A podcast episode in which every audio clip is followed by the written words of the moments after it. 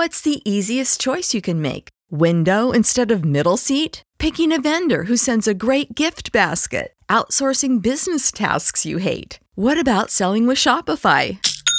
Whether you're selling a little or a lot, Shopify helps you do your thing, however you cha-ching. Shopify is the global commerce platform that helps you sell at every stage of your business. From the launch your online shop stage to the first real life store stage, all the way to the did we just hit a million orders stage? Shopify's there to help you grow. Whether you're selling scented soap or offering outdoor outfits, Shopify helps you sell. Wherever and whatever you're selling, Shopify's got you covered. Sign up for a $1 per month trial period at shopify.com slash try. Go to shopify.com slash try now to grow your business, no matter what stage you're in. Shopify.com slash try.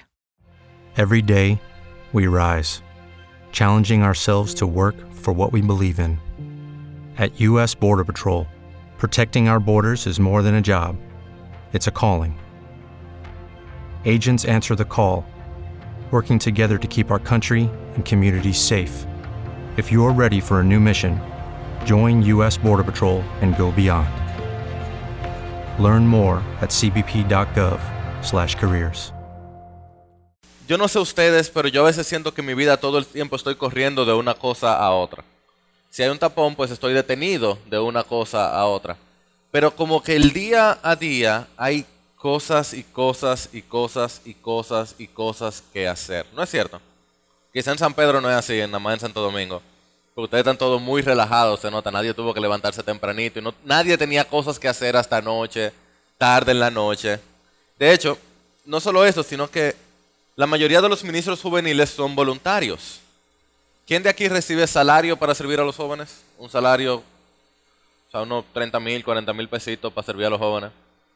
O sea que tú tienes tu trabajo y tú tienes que sacar tiempo de tu trabajo para servir a los jóvenes, ¿no es cierto? La mayoría de nosotros, o de, los líderes de jóvenes, no tiene estudios teológicos formales.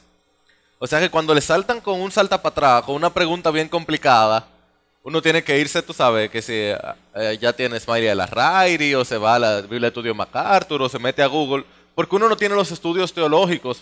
El, el doctor Harling ahorita decía, ¿cuál palabra era que usted estaba apuntando? Ah, a una palabra griega. ¿Cuál era? ¿Alguien acuerda? ¿Alguien anotó? Adóquimos, de doqueo, el, el, doctor sale con griego y tú te sales, el griego, eso para mí, hace uno, mira, hace uno eh, chimi buenísimo. Pero el griego es esencial para uno poder entender la, el Nuevo Testamento. Pero no, no tenemos cómo, porque, ¿y cómo? ¿Cuándo tú te metes a hablar griego si uno pasa trabajo con español? Entonces, eso nos quita tiempo, nos, nos, cuando nos llega un tema complicado, se pone difícil. Además, la mayoría de los líderes de jóvenes está involucrado en muchas otras áreas de la iglesia, ¿no es cierto? Uno sirve con los jóvenes, pero tú también tienes que ayudar en la adoración porque tú eres el baterista o tú eres el guitarrista o tú eres el sonidista, pero hay, un evento y te piden que tú ayudes. Y de hecho, idealmente el ministro juvenil es un hombre de familia. Entonces, se complica, ¿verdad? Porque tú tienes tú tienes tus hijos o tu esposa, tú tienes otras cosas, además de tu trabajo, que tú tienes que atender, además de tu ministerio de jóvenes, además de las otras cosas que te piden en la iglesia, tu primer ministerio es tu familia. Y si eso fuera todo, si fuera como, como un robocito, no hay problema, pero los jóvenes consumen mucho tiempo, ¿o no? Primero, ¿quiénes predican aquí casi cada semana el mensaje de jóvenes? ¿Quiénes predican los sábados, domingos, lunes, miércoles? Algunos de ustedes, no todos están preparando sermones siempre. Yo, yo predico casi cada sábado en nuestro grupo de jóvenes. Eso implica que yo tomo toda la tarde del viernes, usualmente gran parte de la noche del viernes, y todo el sábado, desde que me levanto hasta las 7, que es cuando salimos al grupo, yo me la paso preparando el mensaje. Todo el tiempo es hora apreciada. Porque es un sábado donde uno quisiera, tú sabes, ir al médico.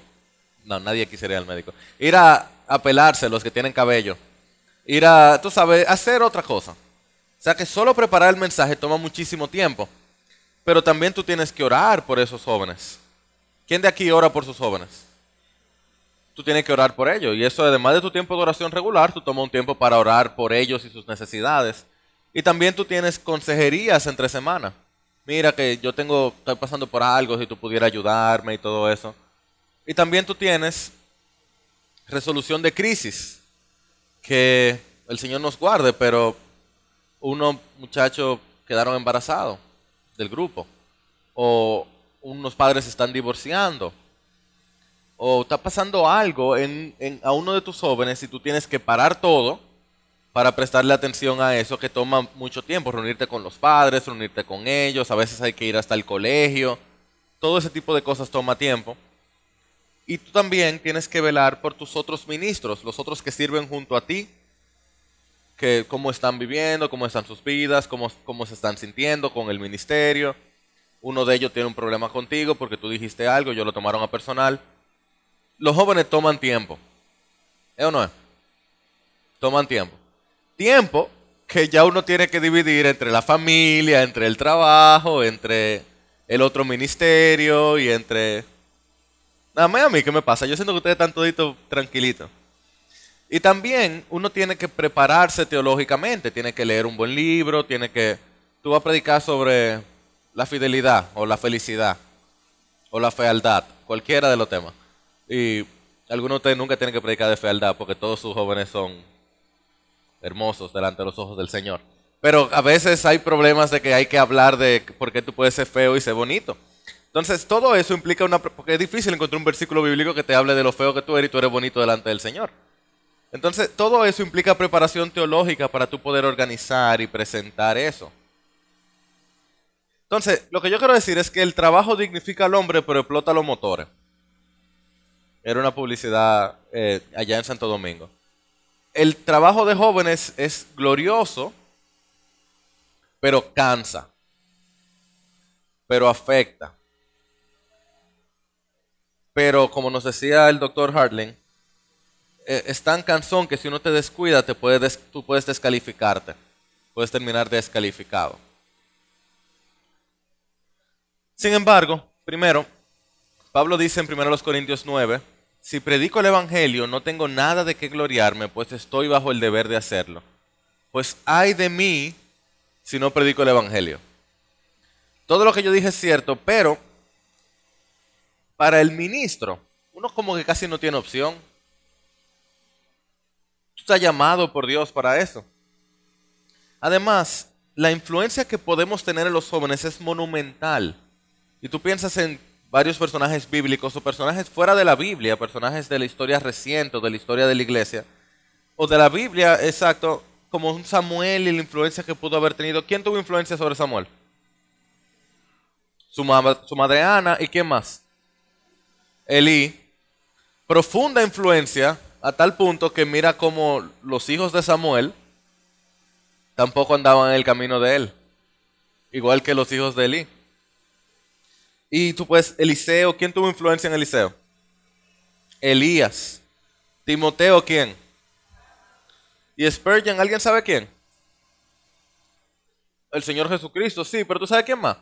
Spurgeon se convirtió porque hubo un hombre que afuera, la iglesia estaba cerrada, él andaba pasando él va a la iglesia, estaba cerrada y hubo un hombre que se quedó afuera predicando el evangelio. Y Spurgeon, siendo niño, se convierte. ¿Cómo se llamaba ese hombre? ¿Quién sabe? Pero él predicó ese sermón por el que se convirtió Spurgeon, porque se convirtieron miles y miles y miles de personas. Y yo pienso en Ray Erdlund, un pastor estadounidense, quien su hijo para mí es uno de los tres mejores escritores vivos ahora mismo. Un jovencito, tiene como 33 años, escribe demasiado bien, piensa demasiado bien. Pero su papá tiene muchos años en la fe. Y luego me enteré esa semana que su, el papá de él era como mano derecha y después como con, derecha y a la vez como que lo pulía a Billy Graham. Y tú sigues para atrás y hay toda una familia de siervos que han estado en esa familia predicando el evangelio y siendo de influencia. Yo pienso en Albert Moller, que es un, doctor también cuya familia, que le habla todo lo que le aprendió de su papá, de su mamá. Un John Piper dice todo lo que le aprendía de su papá. Yo pienso en ti y en mí. Tú tienes personas detrás de ti de quien tú has aprendido, que te han transformado la vida, ¿no es cierto? Quizás tus padres, pero quizás un líder de jóvenes. Quizás un amigo, alguien mayor que tú, que ha transformado completamente tu vida. No él, sino el Señor, pero el Señor lo usó a él. Y yo espero que algunos de nosotros hayamos sido usados por el Señor para hacer algo similar en la vida de los jóvenes. Porque bien nos dice Proverbios, no es una promesa, es una enseñanza, pero nos dice, instruye al niño en el camino que debe andar y aun cuando sea viejo no se apartará de él. Y eso no es solamente para los padres, porque no dice instruye a tu hijo. Tú tomas un joven y tú lo instruyes en el camino que debe andar y eso va a marcar su vida para siempre. Y déjame decirte una más, tú y yo sí tenemos suficiente tiempo. Me encanta como el doctor Harling dijo ahorita, una locura, de que toma más responsabilidades. Y tú pensando, yo estoy tratando de soltar, ¿eh? ¿cómo que tome más responsabilidades? Es que, déjame decirte esto. De lunes a viernes hay 120 horas a la semana. Uno trabaja 9 horas, digamos, ¿verdad? 9 horas, de un 8 a 6. Pero tú tienes una hora de comida. Vamos a decir que cada comida son 3 horas. Vamos a decir que tú duermes 7 horas. Algunos dirán que era yo. Ok, vamos a decir que tú durmieras 7 horas hay 19 horas al día gastadas. Total, que a la semana tú estás ocupado 95 horas. Tú tienes 25 horas a la semana donde tú no estás ocupado en algo completo. Vamos a quitarte una hora para el tráfico. ¿Y las otras cuatro horas al día? ¿Dónde se van? Uno ni lo nota. Media de esas se van en Facebook, otras medias se van en Facebook también y en WhatsApp. Y, las otras tres, en televisión, el, el, estadounidense promedio pasa 5 horas al día frente a la televisión. Ahora, el fin de semana son 48 horas. Tienes 8 horas para dormir. Tienes 3 comidas. Son 11 horas diarias. Te quedan libres 26 horas. No, tú vas a la iglesia. Ok, quítale 3 horas más. 23. No, tú vas a la iglesia en la tarde. Quítale 3 horas más. 20. Tienes 20 horas en el fin de semana que tú puedes usar. En total, nosotros tenemos libres de los 365 días del año 98 días en cuanto a horas. ¿Dónde se va todo ese tiempo? Yo no sé si tú sabes, pero si yo no lo orquesto, si yo no lo organizo, él se va, él se desaparece. Y uno siente que yo no aguanto, yo no, yo no tengo ni tiempo para respirar yo diría, eh, tú tienes por lo menos dos horas para respirar al día. Si tú no me crees, mira la matemática. Y créeme, yo sé vivir ocupado. Y yo, mis, los, algunos de los líderes que sirven conmigo están aquí, casi la mitad de ellos están aquí. Ellos saben que yo estoy corto de tiempo. Pero yo le estoy diciendo a ustedes que me miren, yo tengo tiempo, porque ahí dice que yo tengo tiempo. Si yo hago la matemática, yo tengo tiempo. Y tú también, mi amado hermano. El problema no es de tiempo, el problema primero es de llamado. De si nosotros estamos sintiendo el llamado de Dios sobre nuestras vidas. De que si Dios nos está guiando, como decía el profeta Jeremías, creo que en el capítulo 9, si no en el 19 o si no en el 29, el profeta Jeremías decía, Señor, cada vez que yo hablo, yo anuncio violencia y destrucción. Y la gente no quiere saber de mí, es un problema para mí. Pero él decía, pero si yo me callo tu palabra, es como un fuego dentro de mí. Yo no puedo quedarme callado. Si tú tienes un llamado de Dios a servir con los jóvenes, tu problema no es tiempo, el tiempo tú lo vas a encontrar si tú sientes y conoces y tú respetas ese llamado. También es un problema de, francamente, prioridades. Que a veces nuestro trabajo es prioridad por encima de nuestro servicio al Señor. No todo lo que nos toma más tiempo es lo más importante en nuestras vidas. Y tú sabes que es un problema de organización y disciplina. Y ahí es que está esta, ah, por eso estamos aquí, ¿cierto? Por eso estamos analizando estas cosas, porque la organización genuinamente es disciplina hecha visible. La organización es la disciplina hecha visible. Es decir, la manifestación de una vida disciplinada es una vida organizada. O por lo menos una manifestación de una vida disciplinada es una vida organizada. La RAE, la Real Academia de Lengua Española, define organización de toda esa manera yo te quiero preguntar a ti si tú me puedes decir cómo tú defines organización.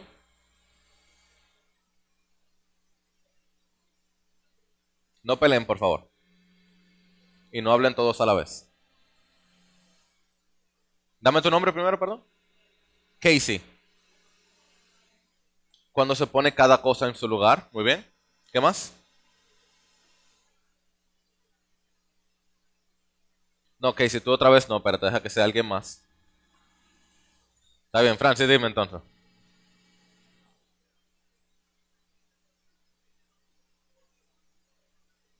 Control legítimo de las cosas, muy bien.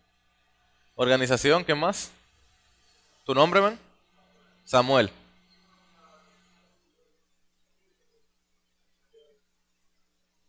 Es una organización o una planificación, mejor dicho, previamente de algún evento o alguna actividad o algo más. Una última, alguien de ese lado, no sean así. Acuérdense que es a la diestra de Dios que están las delicias, así que aquí a la diestra alguien.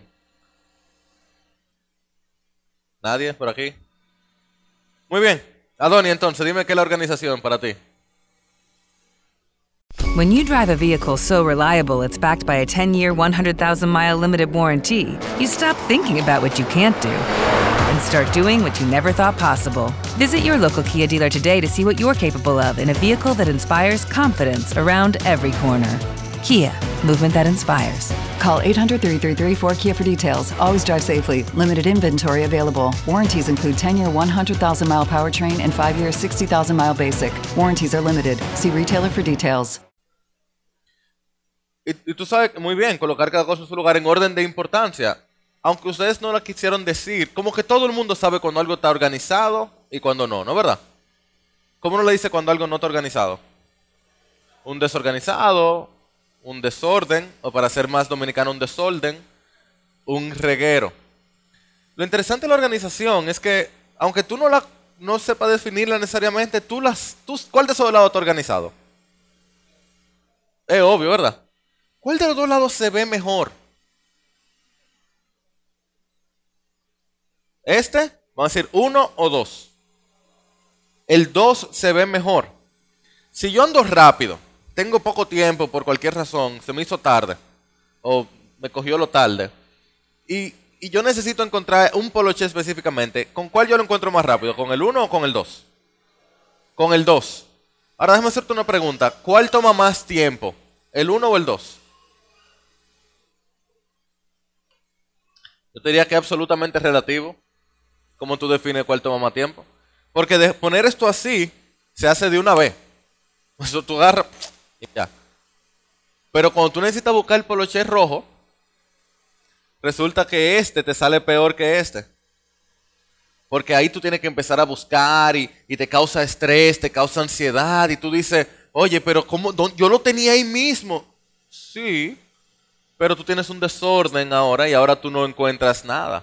Y al final, aunque mantenerlo así pareciera tomar más tiempo al principio, al final no solo produce mejores resultados, sino que me ayuda a ser más eficiente.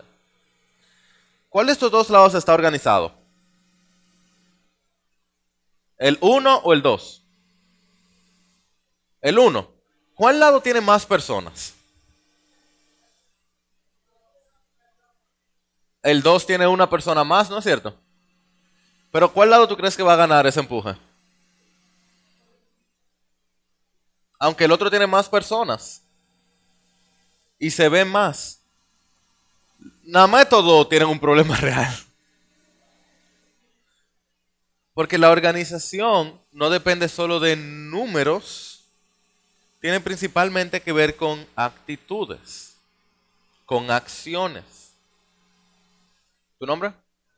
Rosemary.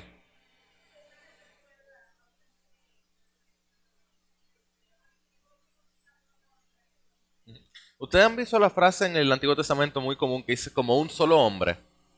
Que Israel se presentó como un solo hombre.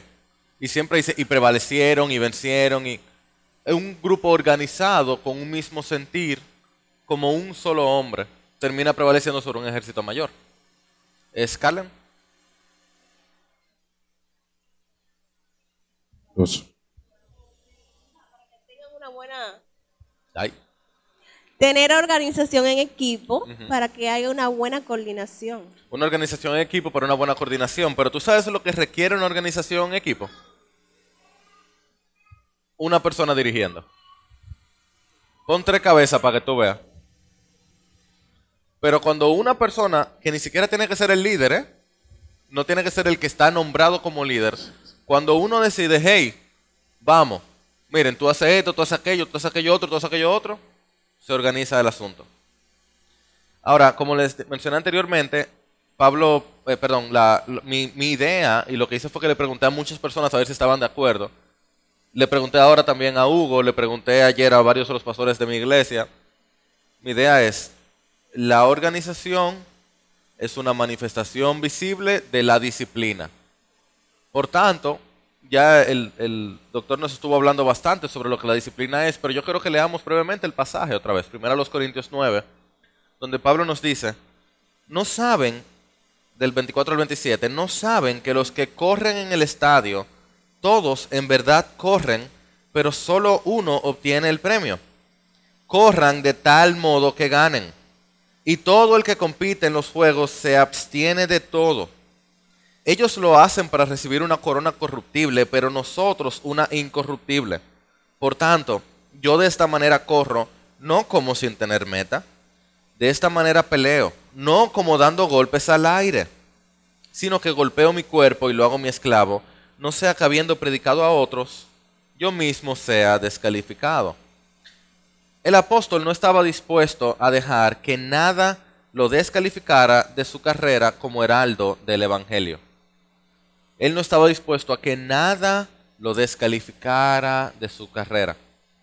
Y para poder vencer en la carrera, según Pablo, es necesario la disciplina. ¿Para qué?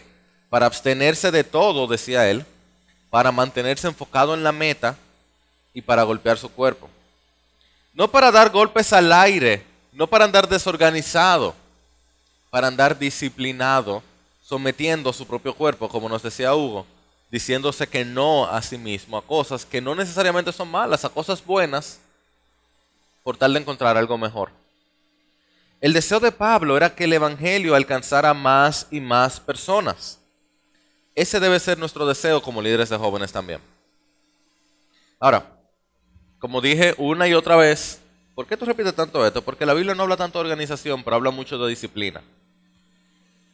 La organización es una manifestación visible de la disciplina. No se puede ser organizado sin ser disciplinado. No es posible. Yo soy rico, pero no tengo ni uno. No, no, no. La forma que la disciplina se ve es la organización. Pero esta disciplina no es algo cristiano necesariamente. La disciplina puede estar en busca de coronas corruptibles, dice Pablo, ¿no es cierto? Pablo decía, esos atletas se esfuerzan por tal de encontrar esta coronita que se muere a sí mismo. Y yo pienso en esta coronita, no sé si conocen a esta persona, ¿alguien lo conoce? Quizá no lo conocen, pero ustedes lo conocen sus productos. Él fue el que hizo esto, el iPhone actual. Él es el presidente de Apple, la compañía que tiene no le va mal porque tienen 750 mil millones de dólares en el banco. 750 mil millones de dólares. O sea que el 0.1% de eso haría cualquiera de nosotros ricos. Tim Cook, el presidente de esta compañía, es un homosexual abierto, no lo niega, es, esa es su identidad. Tiene 54, me parece ahora, quizás 55, no tiene hijos, él personalmente tiene más de 600 millones de dólares, él, de él, que él dice que va a donar a su muerte porque no tiene a quien dárselo. Él lo va a regalar cuando muera. él tiene 55, no es que le queda tanto tiempo corriendo, ninguna ofensa, por supuesto. No es que le queda tanto tiempo corriendo entre los vivos. Y sin embargo, él se levanta todos los días a las 3 y 45 de la mañana. Todos los días. Él dice que él empieza a las 4.30 todos los ejecutivos de él ya tienen email de él, de cosas que hay que hacer ese día y todo eso, porque él dice que ese es el tiempo que él encuentra más productivo, donde no hay muchas distracciones. A las 5 todos los días él está en el gimnasio. 6, 6 y media él llega a su oficina y él siempre es el primero en llegar a la oficina. El presidente, el dueño, el primero en llegar a la oficina. Y él trabaja un poquito, él termina usualmente 9, 10 de la noche todos los días. Él termina de trabajar. para morirse en dos tres días, hacer celulares. Y nosotros estamos hablando de la salvación de almas eternas, creados en imagen de Dios, el perdón de pecados, transformación de familias, transformación de ciudades. Y de que levantarse es un devocional es imposible. Ay, pastor, que usted no sabe, yo me acosté a las 11 ayer, de que levantarme a las 6. ¿Qué? Pero este hombre lo hace. Eh, Es muy común, estuve leyendo de varios de los hombres más ricos del mundo. La mayoría, si hay algo muy común es que el 95% de ellos se levanta bien temprano, antes de las 5 de la mañana. Y como el 90% de ellos y ellas hacen ejercicio antes de empezar el día para hacer energía y todo eso. Y yo leía que algo muy común que hacen muchos de ellos es que se visten en ropa de, correr y se duermen. Se acuestan en ropa de correr. Claro, con su aire bien puesto, por supuesto. Para que cuando se levanten, lo primero que hacen desde que le dan a la alarma es ponerse los zapatos de correr. Porque después que tú tienes zapatos no te va a volver a dormir. Esa disciplina tienen esos hombres para correr. Y nosotros no leemos la palabra en un año porque es demasiado. Lees cuatro o cinco capítulos de la Biblia todos los días. Yo ni lo entiendo. Entonces, el fruto del Espíritu implica dominio propio. Por tanto, nosotros tenemos lo que necesitamos para poder organizarnos. La persona más desordenada del mundo, hijo de padres drogadictos que nunca lo llevaron al colegio, que apenas aprendió a leer y escribir. Si está en Cristo es nueva criatura. Lo viejo pasó. Él tiene el Espíritu Santo ahora. Amor, gozo, paz, paciencia, bondad, benignidad, fidelidad, mansedumbre y dominio propio o templanza, dice Reina Valera. Dominio propio, eso es lo que se necesita para ser organizado. Disciplina, dominio propio. Y el Señor te lo dio, porque todo lo que nos compete para la vida y la piedad, el Señor nos lo ha dado ya. Ahora, ¿por qué no nos sale fácil ser organizados? Por esas razones que voy a ver brevemente. El egoísmo, el deseo de placer instantáneo, prioridades fuera de control, falta de visión y pereza. El egoísmo es un excesivo aprecio que tiene una persona por sí mismo y que le hace, le hace atender desmedidamente a su propio interés sin preocuparse por el de los demás. Por nuestra condición caída se nos hace difícil pensar en alguien más que nosotros. Y como uno resuelve con uno, tú no te vas a poner a pensar en organización. No, yo no anuncié que eso iba porque yo sabía que iba ya. Pero y los jóvenes sabían que ese sábado no había grupo, que el domingo no había grupo. Yo no me di cuenta, pero yo sabía, yo sabía. Nosotros tenemos una tendencia a pensar que nosotros somos capaces de resolver lo que sea que venga. Y se nos hace muy difícil querer invertir tiempo en servir a los demás. Recuérdense que todos tenemos suficiente tiempo. Y se nos hace muy difícil querer invertir. Hay que sacar de adentro para querer enfocarse en otro. El placer instantáneo versus el duradero. Este autor, Andy Crouch, es un excelente escritor. Y él, él puso un tweet recientemente donde él decía que tanto depende de nuestra respuesta a la pregunta, ¿quieres ser feliz hoy o quieres ser feliz en 10 años? Son dos caminos totalmente diferentes. La mayoría de nosotros quiere ser feliz ahora. Dame lo mío ahora. ¿De qué me sirve a mí la primogenitura? Dame, dame la lenteja. Placer instantáneo versus gozo duradero. Y nosotros, lamentablemente, somos fanáticos de lo instantáneo. Además, tenemos prioridades fuera de control, porque si nos descuidamos, lo urgente toma el lugar de lo importante. Las cosas que hay que resolver ahora mismo toma el lugar de las cosas que transforman. Entonces nosotros gravitamos en torno a los que nos da placer y los que se enfocan en nosotros y no negamos a nuestra carne de sus deleites. Porque lo que no nos devenga un beneficio inmediato, lo ponemos en un segundo o tercer plano. Y la organización no devenga un beneficio inmediato. Tú llegaste a la casa, más fácil quitarte toda la ropa y dejarlo todo tirado ahí. Porque es más fácil en el momento, ya acabaste. Y a largo plazo la ropa se arrugó, se ensució, tu esposa te peleó, hay que gastar más, porque se ensucia más todo. Bueno, pero tú duraste un minuto mejor en la cama. Un minuto completo. Y ni lo vemos, no lo sentimos. En cuarto lugar, muy importante, es una falta de visión. La organización y la disciplina implica tener una meta adelante. Fíjense que Pablo dice, yo no corro como que no tengo una meta, yo tengo una meta. Yo no ando dando golpes al aire, yo sé a que le estoy golpeando a mi propio cuerpo. Pero la mayoría de nosotros no, no ve las cosas que vienen después. Nuestra cultura tiene una tendencia a hacer las cosas por hacer las cosas, porque eso hay que hacerlo y se hace. No, mira, hay que, hay que hacer el grupo. ¿Y por qué? No, porque hay que hacer el grupo. Pero ¿y cuál es el propósito? No, no el grupo, hay que hacerlo. Y no hay una visión de por qué lo estamos haciendo. Porque todos los años se hace, pero ¿por qué se hace? Además, la visión se recibe y también la visión se desarrolla. Se recibe porque una visión correcta viene por la palabra de Dios y la oración. El Señor te enseña en su palabra cómo debe verse el ministerio, cómo debe verse tu vida. Tú vas viendo, tú vas sintiendo de parte del Señor. No estoy diciendo que viene una cosa mística o algo así, pero tú sabes que el Señor te quiere a ti un poquito más sirviéndole en esta área y no en esta otra. ¿Verdad? Por eso ustedes están aquí, no están en un evento de adoración. O no están durmiendo porque sienten que el Señor los está guiando hacia esto. Pero también la visión se desarrolla porque implica esforzarnos e implica investigar, implica poner por escrito. Yo hablaba con un hermano recientemente que me decía, eh, no, yo quiero que nos sentemos porque yo quiero saber, yo sé lo que el Señor quiere conmigo, pero yo quiero saber cómo llegó hasta allá. Yo pensaba, sí, es así. Uno sabe que el Señor quiere algo, tú no sabes exactamente cómo llegamos hasta allá, entonces uno se sienta y uno lo piensa, y uno lo organiza, y uno lo expresa.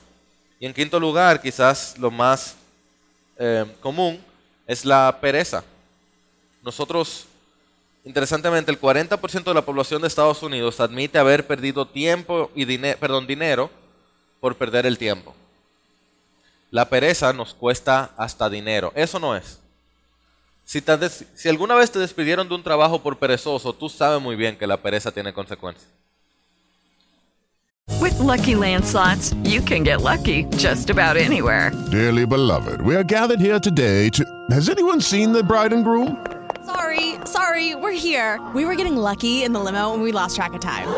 No, Lucky Land Casino, with cash prizes that add up quicker than a guest registry in that case, I pronounce you lucky. Play for free at LuckyLandSlots.com. Daily bonuses are waiting. No purchase necessary. Void were prohibited by law. 18 plus. Terms and conditions apply. See website for details. Okay, round two. Name something that's not boring. A laundry. Ooh, a book club. Computer solitaire. Huh?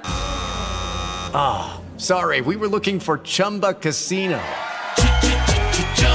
That's right. ChumbaCasino.com has over 100 casino style games. Join today and play for free for your chance to redeem some serious prizes.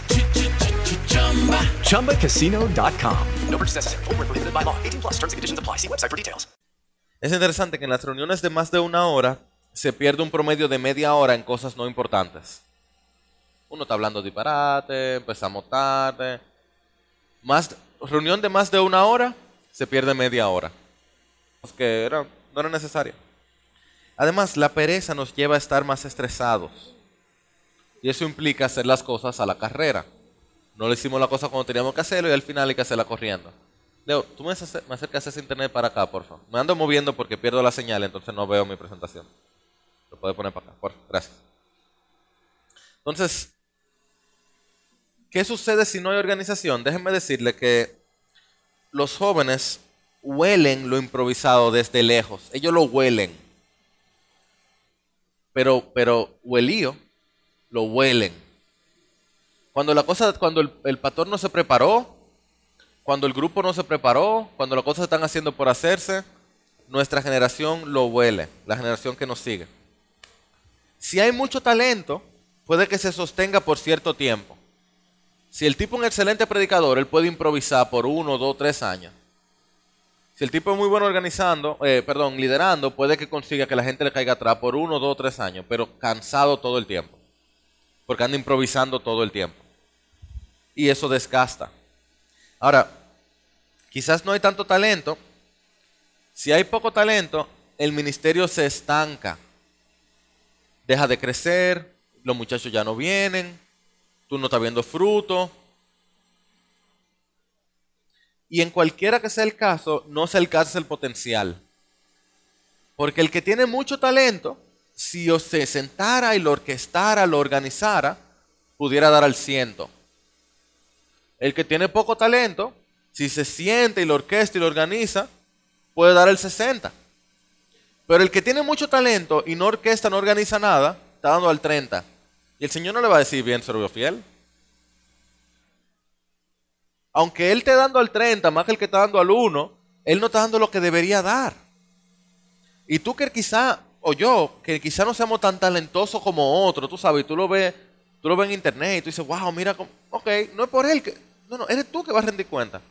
Tú haces tu trabajo y quizá a tu ministerio va a llegar 30 jóvenes, lo más que va a llegar, con todo tu esfuerzo. ¿Tú sabes qué? El Señor dice, mira, 30, ese es tu 100. Tú diste tu 100. Soy yo que salvo. No eres tú que salva, no eres tú que hace que fructifique. Pero si no se organiza, si solo se improvisa, no se alcanza el potencial. ¿Y qué sucede? Esto que es terrible es lo que se llama el síndrome del sumidero. El síndrome del sumidero, que es que hay un colapso, y es lo que pasa cuando nosotros no nos orquestamos, no nos disciplinamos, que no se ve y pasa de repente. Es un colapso personal, familiar y ministerial que ocurre cuando el mundo interior ha permanecido descuidado y desorganizado. Cuando yo ando haciendo la cosa, la carrera improvisada todo el tiempo, no se ve, no se ve, todo se ve normal y de pronto tú no aguantas más, tú no quieres ni a la iglesia, el, grupo se desapareció, nadie quiso ir y todo se veía normal, porque por arriba se veía normal, pero la falta de disciplina y de nutrientes iba creando este agujerote. Entonces, Pablo que decía, corran de tal modo que ganen, esfuércense. ¿Cómo? De hecho, ese, este, el que compite, que dice aquí, diciéndole griego, eso es una palabra agonizomai. ¿A qué le suena agonizomai? ¿A qué palabra le suena? Agonizar. Eh, porque todo este tipo de competencias eran competencias que explotaban, que cansaban. Como decía Hugo, la gente se salía. El que compite, el que agoniza en los juegos, se abstiene de todo por una corona incorruptible. Y lo hace no dando golpes al aire. Te hago esta pregunta. ¿Cuál es la meta del ministerio juvenil? Ganar más jóvenes para Cristo. Dice que dice que más. La meta del ministerio juvenil. Que estos jóvenes crezcan firmemente en el Señor. Pues ya lo dijimos. Cristo lo dijo. La meta de la iglesia es ser discípulos y enseñarles a obedecer al Señor por el poder del Evangelio. Vayan por todo el mundo y hagan discípulos, enseñándoles a guardar todo lo que yo mandé en el nombre del Padre, Hijo y del Espíritu. Mateo 28, la gran comisión. Esa es la meta, es, por eso estamos aquí abajo. El Señor quiere glorificarse, salvando más, edificando más. Su gloria y nuestro gozo, ver personas convertidas y transformadas por el Evangelio. Sin embargo, a mí me parece que podemos ser un poquito más específicos y los ministerios juveniles tienen algunas metas que todos debemos tener. Acuérdense que Pablo tenía una meta. Yo creo que son estas cinco. Son la predicación de la palabra, la oración, la administración personal, la comunión entre miembros y luego cada ministerio puede que tenga alguna prioridad en particular. Yo no sé si se están, ya se cansaron. ¿Quieren que lo deje ahí o terminamos la, la charla? ¿Seguro? Es que veo que se están durmiendo y yo digo, ¿qué? Yo estoy haciendo mal y estoy pidiéndole perdón al Señor por cansarlo, porque eso no es mi deseo. Es sábado en la mañana y ustedes se esforzaron para estar aquí. Pónganse de pie un momento, por favor. Un momentico de pie. Estamos en el home stretch ya, ya estamos cerca de terminar, estamos en la última parte de la presentación. Date así si tú quieres, un poquito aquí, un poquito allá, porque te pusieron el airecito. Yo sé que fue una maldad que te hicieron. No es fácil, no es fácil. O sea, estás sentado aquí escuchando a este hombre hablando de cosas aquí. Bien, Vamos a sentarnos y vamos a terminar este tiempo. Estas son cinco metas que todo ministerio juvenil puede tener, debe tener. La primera es la predicación de la palabra. Porque Pablo dice, porque ya que en la sabiduría de Dios el mundo no conoció a Dios por medio de su propia sabiduría, agradó a Dios, oye esta locura, así es Dios, mediante la necedad de la predicación, salvar a los que creen.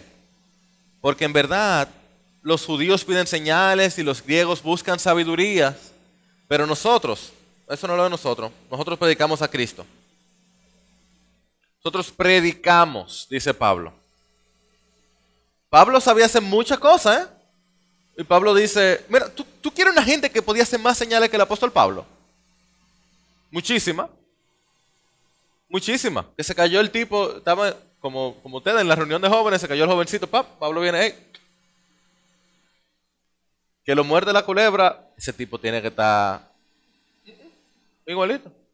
Que viene esta, esta persona vociferando, fuera demonio. En Corinto, donde estaba este hermoso templo, y Pablo dice, por mí, eso, yo no vine a hacer señales. Ah, sabiduría. Pablo, miren, yo no sé si ustedes sabían, pero las dos gente que Pablo cita en Hechos 17 conocen el momento que Pablo está en Atenas y está predicando, enseñando, y Pablo cita dos, dos poetas. ¿Tú crees que fueron Platón y Sócrates? Epímenes, Epimínides y Aristarco, Areato, Areato. ¿Quién? O sea, Pablo conocía mucho. El hombre había leído. Tenía su par de doctorados, sería hoy. Y Pablo dice, sí, yo lo que hago es que predico a Cristo. Ese es mi deseo. Los jóvenes quieren dinámica y comida y yo le predico a Cristo. Hay lugar para dinámicas, hay lugar para otras cosas, pero el pueblo de Dios es convocado por y para la palabra. Es convocado por la palabra, el Señor conoce a los suyos y los llama. Es convocado para la palabra, la cual es la que nos traspasa, nos transforma. Esta predicación de la palabra puede ser dinámica, por supuesto. Debe ser contextualizada Tú debes hablar un idioma que ellos puedan entender, igual como hicieron los apóstoles. Y quizás ser creativa.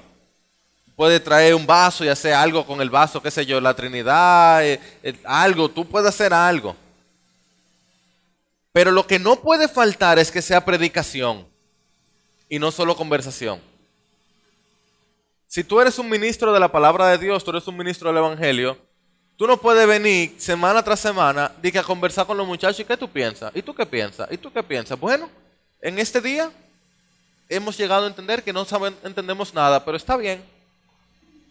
No, mi hermano, tú puedes escuchar de ellos, tú debes escuchar de ellos, pero tu principal posición es ser un heraldo del Evangelio.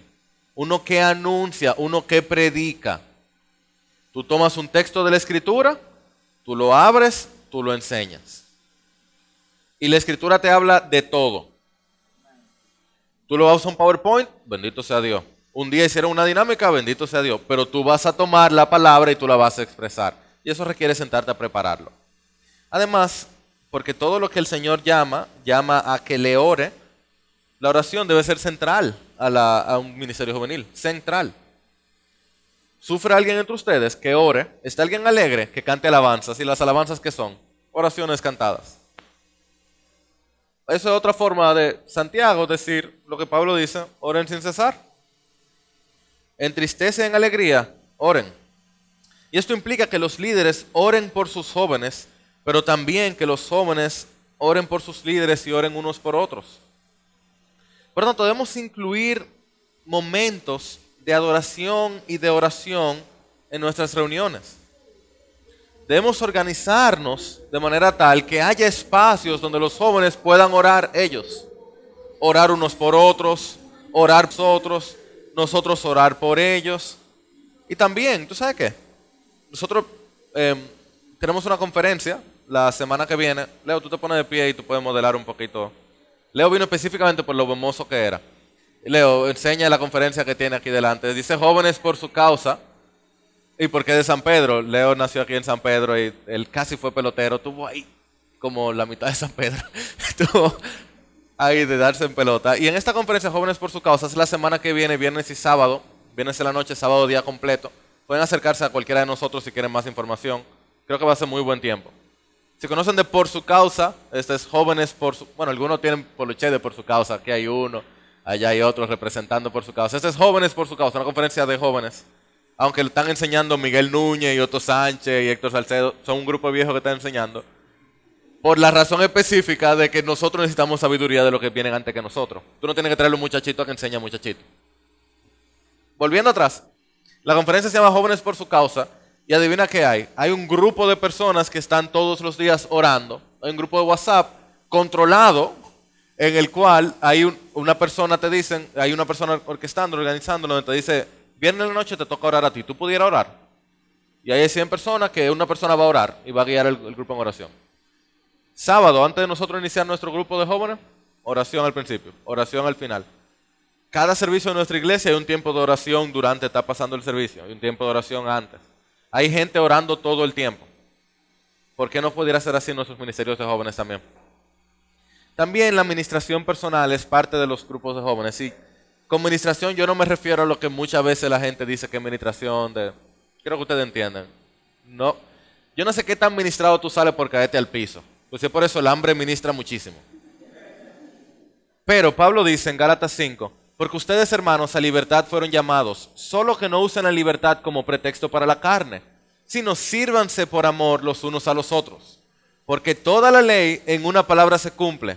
En el precepto, amarás a tu prójimo como a ti mismo. Esos 600 y pico de mandamientos en la ley, uno solo, ama a tu prójimo. Hay una gran parte de esto que se hace fuera de las reuniones, como consejerías, cumpleaños, graduaciones, enfermedades. Ustedes saben, son ministros de jóvenes, ustedes saben. Si te deja toda la semana hay un evento.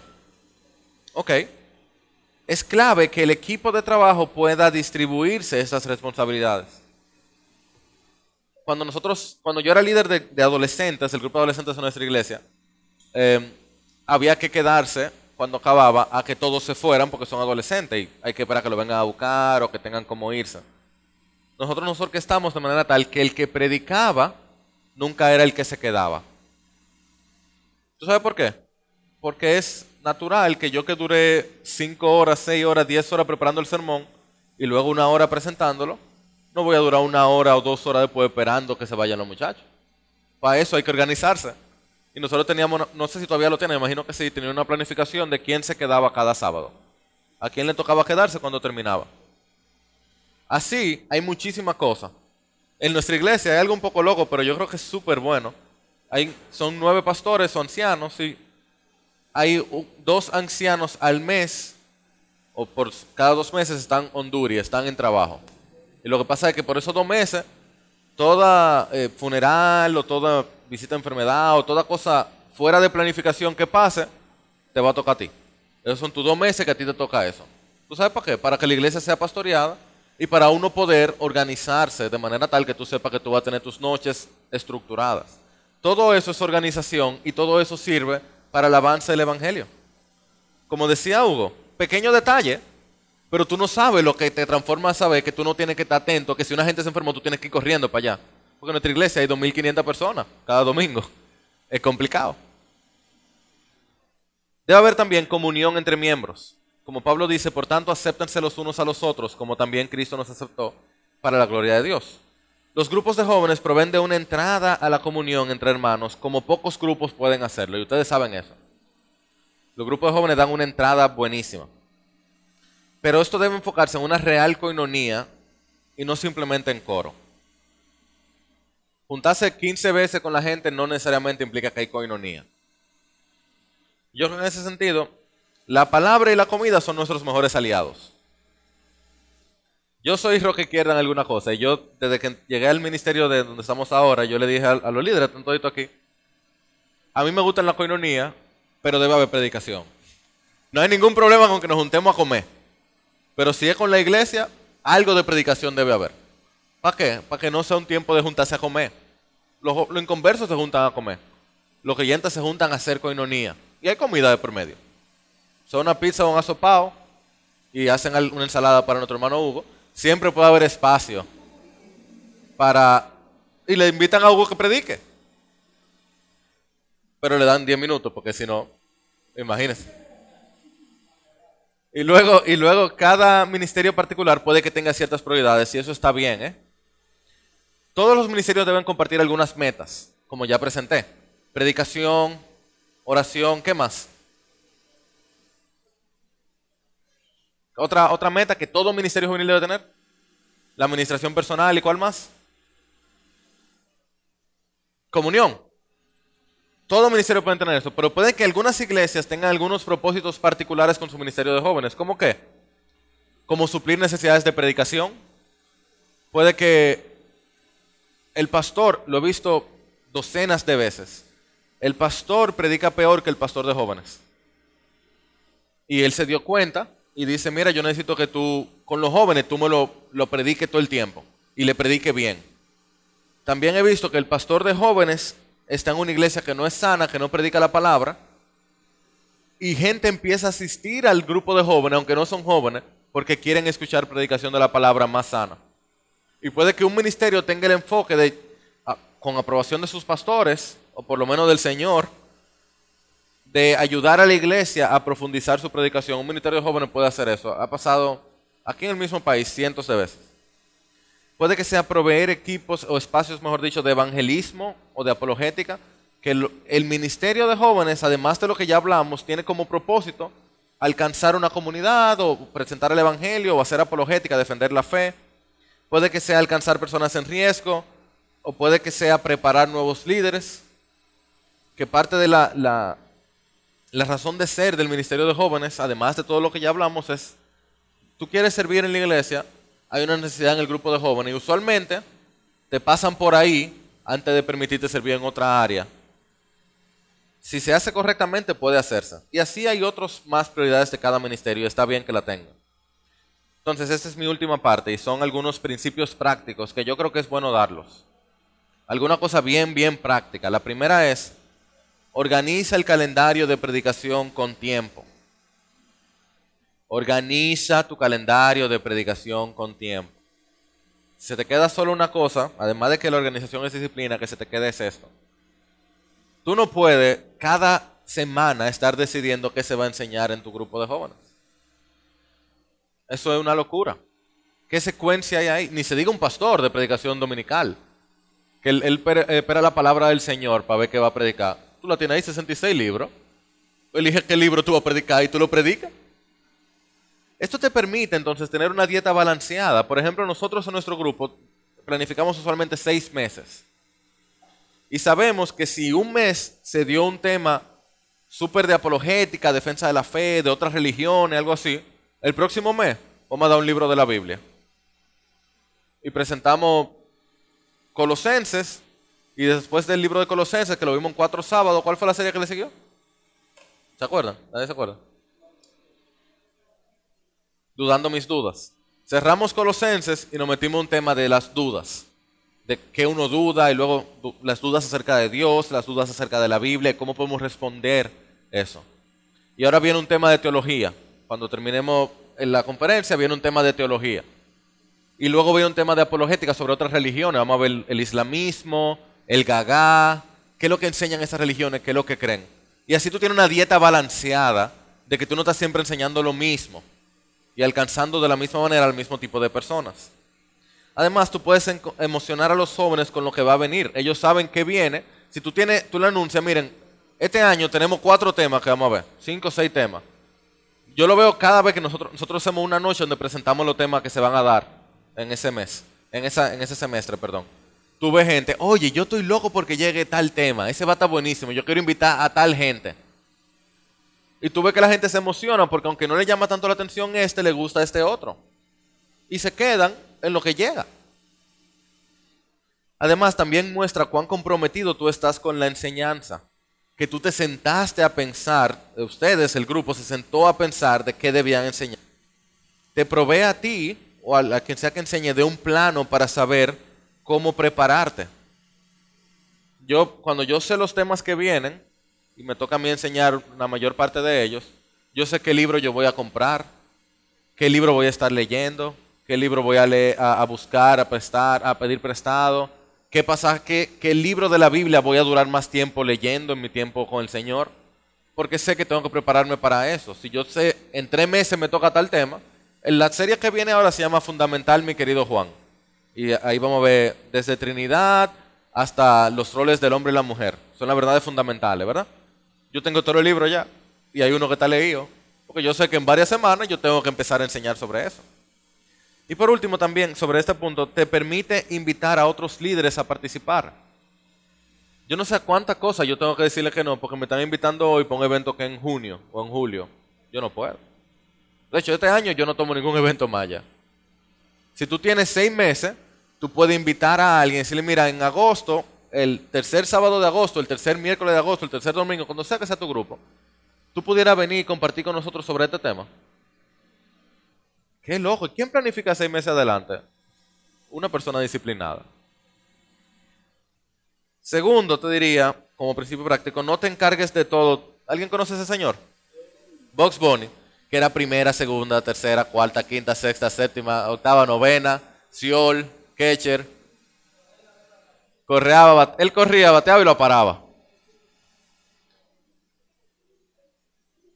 Miren, hay diversidad de dones y todos deben estar representados en el liderazgo. O sea, no sea nadie de nosotros puede hacerlo todo solo. Una persona no da abasto para servir a un grupo de jóvenes, nunca. Yo creo que una regla posible es uno de 12. A mí me parece, por diversas razones, y lo hemos conversado varias veces con diferentes personas, no importa el área, debe haber un líder por cada 12 asistentes. O 10, 11, no digas que tú sabes que 12 es el número mágico. 10, 12, 10, 15, debe haber un líder por esa cantidad. Eso le ayuda a todos a luchar con su egoísmo. Porque todito sabe que tienen que bregar con tal otro y trabajar con tal otro. ¿Y tú sabes lo que pasa con el hierro con hierro? Se afila. Eso también ayuda a los jóvenes a identificarse. Algunos puede que le caigan mejor. A, nosotros no pasa. Hay algunos que se llaman mejor con Álvaro, otros se llaman mejor con Leo, otros se llaman mejor con Aldo, otros se llaman mejor conmigo. Eso está bien. Siempre y cuando nosotros estemos llevándoles a Cristo, eso está súper bien. hay gente que te cae mejor porque sí. Y si hay un equipo, entonces es mucho mejor para ellos. Y también eso ayuda a preparar nuevos líderes. Tercero, yo te diría que estructures y honres el tiempo de reunión. Primero, procura ser puntual consistentemente. Tú no sabes cuánto significa para la gente. De hecho, nuestra iglesia, probablemente la cosa que más impacta de nuestra congregación es que los servicios son a las 9 y a las 11 y 45. Y que si tú llegas a las 11 y 46 ya hay un pastor que está hablando. O la música está sonando ya. Puntualidad. Es una locura. Y sin embargo tiene muchísimo impacto porque te implica cuánto las personas se han preparado. Por tanto, yo te diría también, estructura tiempos para cada cosa. Organiza tu reunión. Empezamos a la... ¿A qué hora empieza su grupo de jóvenes? Siete, ocho. Hay que decidir esa hora. Siete, ocho, siete y media. Empieza a las siete y media. Nunca hagan eso de que no, siete y media para que empiecen a las ocho. Eso es malcriar a la gente. Imagínate a tu hijo, yo le hablo tres veces porque a la cuarta que le escucha. No, no, no. Tú hablas la primera, siete y media, muy bien. Nosotros, por ejemplo, empezamos a las siete, tiempo de comunión, ellos lo saben, empieza a siete y quince. A las siete, para que estén todo el mundo ahí, estén hablando entre ellos, conociéndose y demás. Nosotros oramos, los líderes, siete y quince empieza el tema. Y ustedes ven los WhatsApp, y una locura. Siete y quince, Chamila busca a los líderes para orar. Siete y veinte, Patricia, mi esposa, introduce y leo. Siete y veintisiete, eh, Álvaro se para y ora por el predicador. Siete y media, ocho y media, Jairo predica. Yo predico siempre una hora. Por eso creo, creo que ya me pasé. Estoy como un minuto pasado. ¿O no? ¿No ha llegado la hora?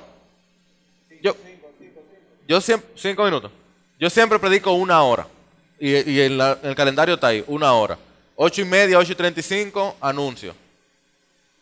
Eso no es tan difícil. ¿Y tú sabes lo que te hace? Te estructura, te organiza, te disciplina.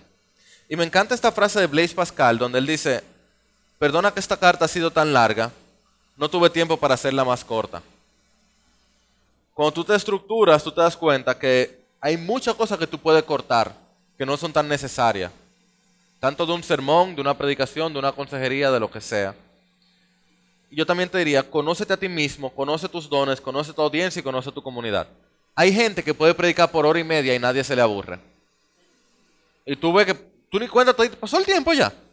Hay gente que puede predicar por una hora y nadie se le aburre. Hay gente que puede predicar por 15 minutos y la gente se le aburre. Conócete. Date cuenta si tú eres aburrido o no. Y entonces no hable tanto. Porque tú, tú aburres a la gente. En lo que tú mejoras, no hable tanto. Yo tengo miedo que te estén aburrido ahora. Conoce tus dones. Quizá el Señor no te dio don para, para capturar atención. Está bien. Mira a ver qué se hace. Si tú me escuchas, da un aplauso. Si me escuchas otra vez, haz dos aplausos. Si me escuchas, haz, das tres aplausos, por favor. Si tú me estás escuchando, ponte de pie. Tú me escuchas, siéntate. Lo que sea que tú puedas hacer para que la gente se despierte. Conoce a tu audiencia. Hay gente que, que son, los adolescentes son un problema porque siempre están aburridos con sueño y con hambre. Entonces tú sabes qué tienes que hacer con ellos. Y conoce tu comunidad también. Si tú tienes una comunidad de personas que, que son puntuales, tú sabes que tú no puedes relajar. Si tú tienes una comunidad de personas que no son puntuales, llévalo a la puntualidad. Yo te diría también, en cuarto lugar, ya terminando, prepara las dinámicas, porque cuando tú preparas una buena dinámica, tú les muestras a los jóvenes cuánto esfuerzo tú estás dispuesto a dar. Una dinámica de cualquier tipo. Yo para nada estoy en contra de ella, ayuda muchísimo. Ponen a todo el mundo en el mismo nivel. El tipo que sabe más Biblia de todito, cuando tú le dices que tú tienes que pasar una pelota de aquí para allá, en el mismo nivel que el que acaba de llegar. Y tú ves gente que no, en la iglesia no sabe mucho de Biblia, pero sabe mucho de deporte, y ahí brillan, y ahí hacen amigos. Entonces la dinámica yo creo que tiene su lugar. Tienen su lugar porque ponen a todo el mundo al mismo nivel, principalmente en ministerio juvenil, pero en la vida entera. Toda la vida no es nada más serio, hay cosas que son juego. El problema está cuando tú crees que la dinámica sea en lo que predica el servicio. No, no, no, no. Tú tienes la predicación de la palabra. Tú puedes tener un juego que baje, la, baje los niveles, tranquilice a la gente. Y además pueden servir de ejemplos de predicación y sacan cosas que tú después puedes trabajar. Tú te das cuenta del orgullazo que tiene este que es tan bíblico. Tiene un orgullo grandísimo porque si perdió, se acabó. Se cogió un pique, dice que hicieron trampa. Ah, fíjate tan, tan bonito que se veía y tiene un orgullazo ahí grandísimo. Pero si tú no organizas las dinámicas, puede que sea un hoyo negro de tiempo y un hoyo negro de atención. Mucho cuidado. Que dura cinco horas preparando una dinámica, preparando un juego, una cosa así, y una hora preparando el sermón. O que todo el servicio fue en torno a un jueguito. No, no, no, no. Predicación de la palabra. En quinto lugar, no seas esclavo de la planificación. Dwight Eisenhower decía, este era el 37, 36 avo presidente de Estados Unidos, los planes no son nada, el planear lo es todo. Tú te sientas, tú organizas todo, tú orquestas todo, pero tú no eres un esclavo de esa estructura. Si el sermón se fue más largo, pero la cosa está, el Señor está moviéndose, olvídate de que te pasaste cinco minutos. O si tuviste que empezar un poco más tarde porque se fue la luz, no te llenes de ansiedad, eso es parte. Tú planificas y orquestas todo, y ahí en la planificación y orquesta tú vas orando porque el Señor haga lo que Él quiera hacer. Y el Señor tú sabes lo que va a hacer, lo que Él quiera hacer, y tú te sometes a Él. Tú lo planificas todo para que el Señor haga lo que Él quiera. Porque el caballo se prepara para el día de la batalla, pero la victoria es el Señor. With the Lucky Land slots, you can get lucky just about anywhere. This is your captain speaking. Uh, we've got clear runway and the weather's fine, but we're just going to circle up here a while and uh, get lucky. No, no, nothing like that. It's just these cash prizes add up quick. So I suggest you sit back, keep your tray table upright, and start getting lucky. Play for free at LuckyLandSlots.com. Are you feeling lucky? No purchase necessary. Void where prohibited by law. 18 plus terms and conditions apply. See website for details. Lucky Land Casino asking people what's the weirdest place you've gotten lucky? Lucky? In line at the deli, I guess? Aha, in my dentist's office. More than once, actually. Do I have to say? Yes, you do. In the car before my kids' PTA meeting. Really? Yes. Excuse me, what's the weirdest place you've gotten lucky? I never win and tell. Well, there you have it. You can get lucky anywhere playing at LuckyLandSlots.com. Play for free right now. Are you feeling lucky? No purchase necessary. Void where prohibited by law. 18 plus. Terms and conditions apply. See website for details.